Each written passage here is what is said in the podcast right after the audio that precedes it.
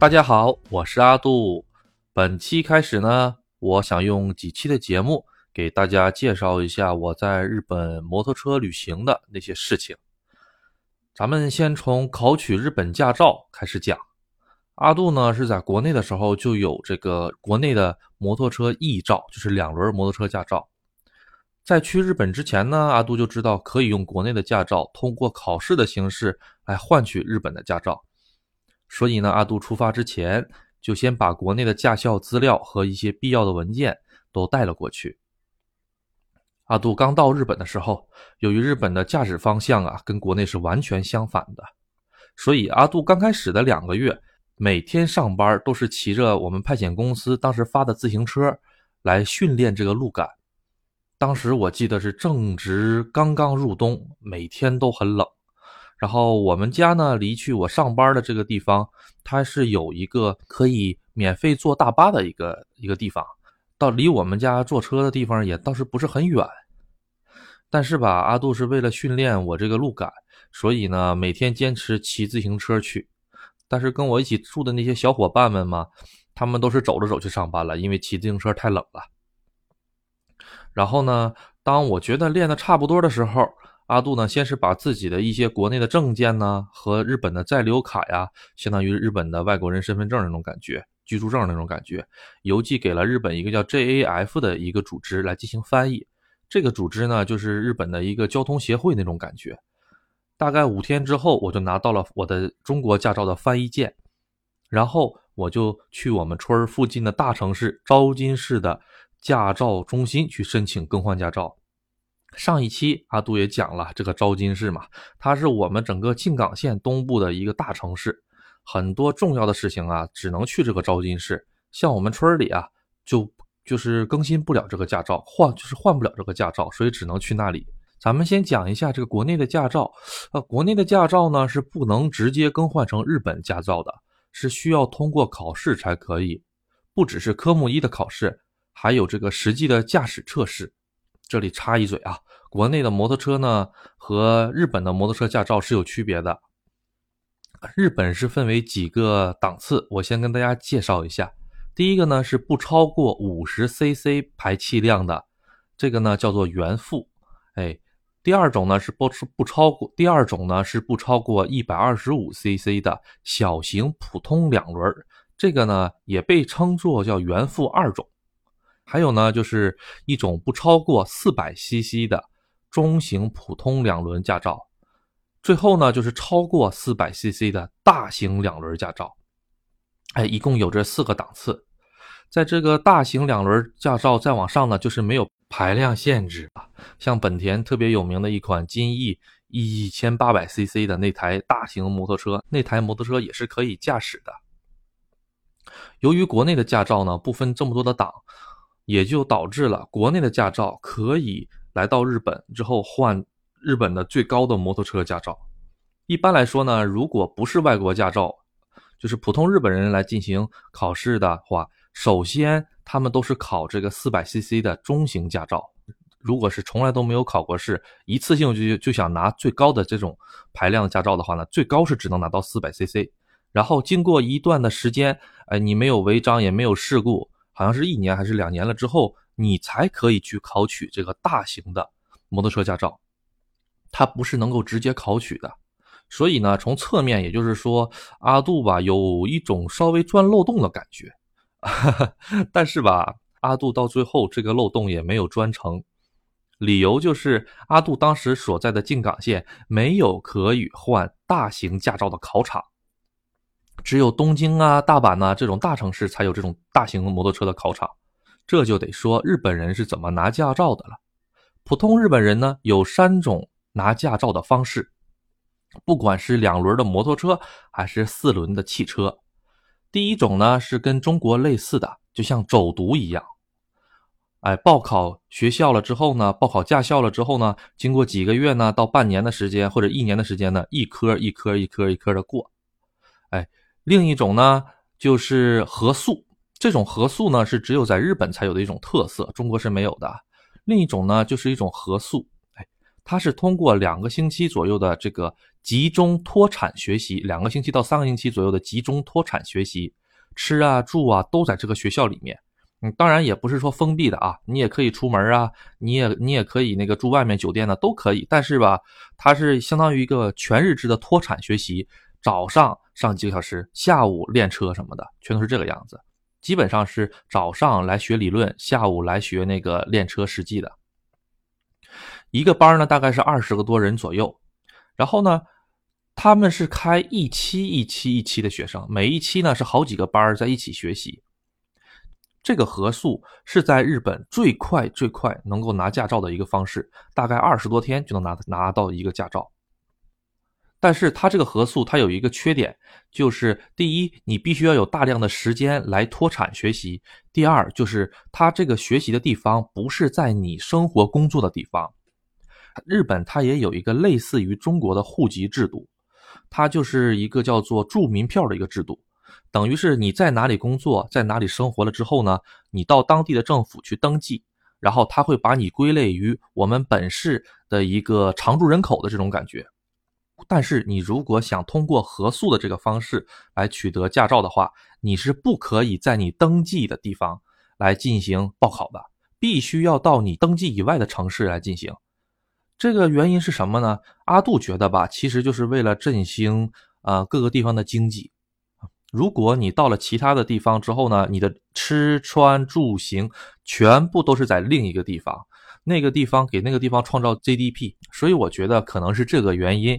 最后一个呢，就是直接去政府的驾照中心，哎，来一个叫做一帕兹西给，来这个考试。这个考试是什么意思呢？也就是说，你可以不通过任何的学校，哎，你自己去报名，自己去考试。就相当于咱们自己去车管所考试一样那种感觉，但是难度特别特别特别的高，基本上呢一次两次三次四次五次是考不过的，普通人大概在十次左右。而且它的，但是它这个优点是哪里呢？它这个优点就是每一次考试的费用比较少，它是你去考一次试，然后你他收一次费用。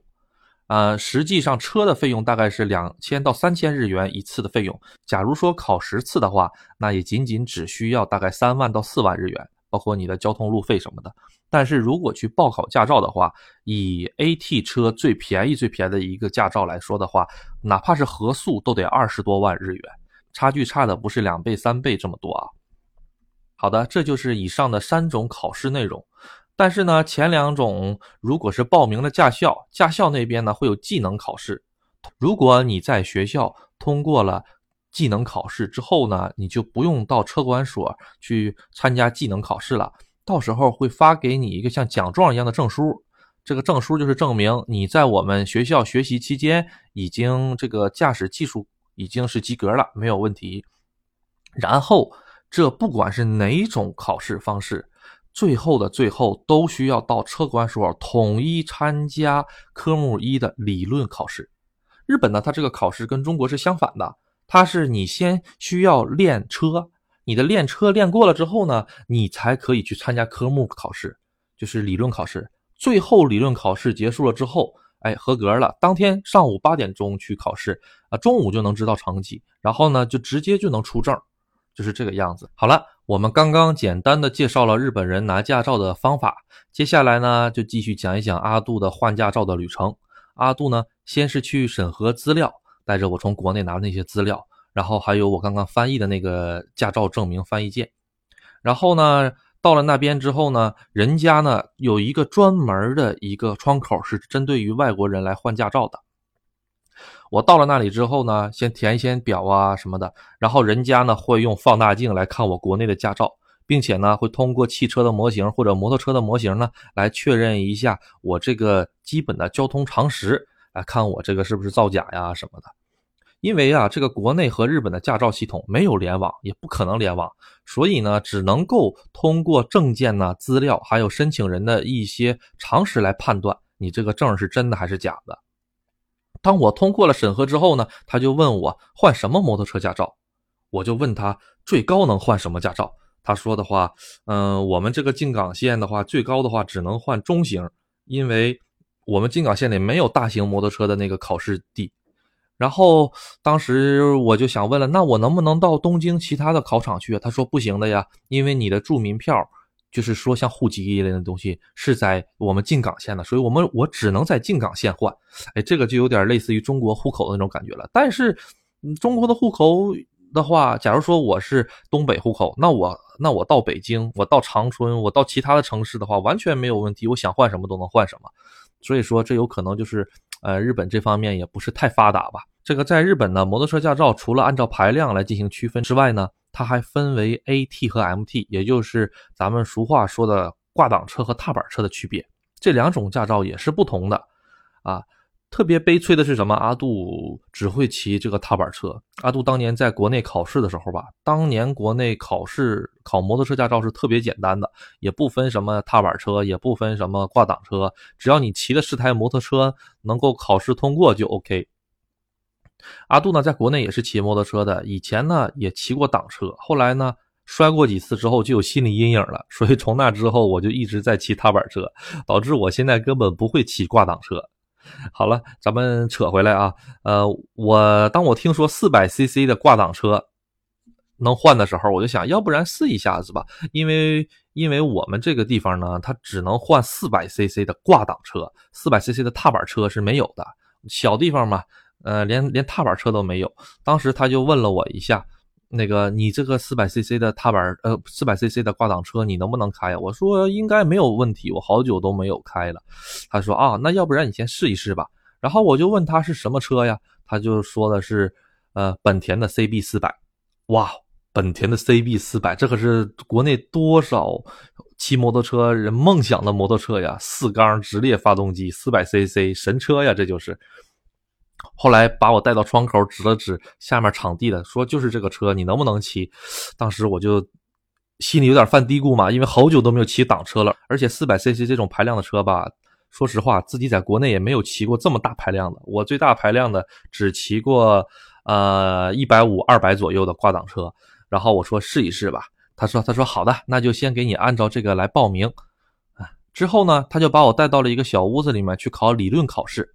阿杜呢是外国驾照更换日本驾照，呃，跟从零开始的考取呢是不一样的，所以说呢只有十道题的科目考试，比正经的考试简单太多。当时我以为啊那么多题还是日语的，这下子完蛋的时候，工作人员说只有十道题，而且还可以选语言，哎，当时我就感激涕零。跟我一起进考场的呢还有一个印度小哥，他是一句日语也不会。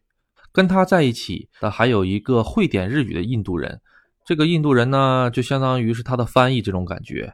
当我做好了之后呢，那个小哥被安排到我的身后，跟他同行的那个印度人就用蹩脚的日语跟我说：“你一会侧过来身子，给他看看答案。”我当时就假装没听懂，心里想着：凭什么给你看呢？都是外国人，怎么就这么不遵守纪律呢？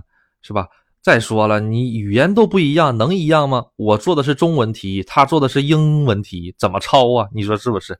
不一会儿呢，工作人员就来了。他这儿的工作人员呢，说是工作人员，但实际上都是警察。日本的驾照管理也都是归警察管的，所以所有的工作人员除了穿警服的这种警察之外呢，还有一部分就是这种合同工，普通的内勤的合同工，输出资料啊什么的。不一会儿，考试就开始了。开始了之后呢，我就迅速的答题，然后这个小哥一直在后面用脚轻轻的踢我凳子腿我就知道嘛，让我侧过去给他看答案嘛。但是我这种事情哪能给他看呢？你说对吧？所以阿杜尽快做完了题之后，马上交卷，我就走了。帮助作弊这种事情呢，在日本是绝对不可以做的，别说是印度人，就是中国人也不能。一方面呢，身在外国一定要遵纪守法；另一方面呢，我代表的是中国人，绝对不能给中国人抹黑。我在外面等了一会儿之后呢，警察叔叔告诉我：“哎，去窗口预约一下技能考试就可以了，你通过了。”哎呀，当时我特别的兴奋，颠颠颠颠颠的跑到了窗口，预约了一下下个星期的考试。哎呀，终于我的第一步终于结束了。接下来呢，就是阿杜的实际骑摩托车的考试之旅。这个技能考试呢，其实是一波三折。先在这里简单的透露一下，阿杜一共考了三次才考过。好了，那么本期呢就先到这里，下一集呢咱们继续来讲阿杜的摩托车考试之旅。谢谢大家的支持，拜拜。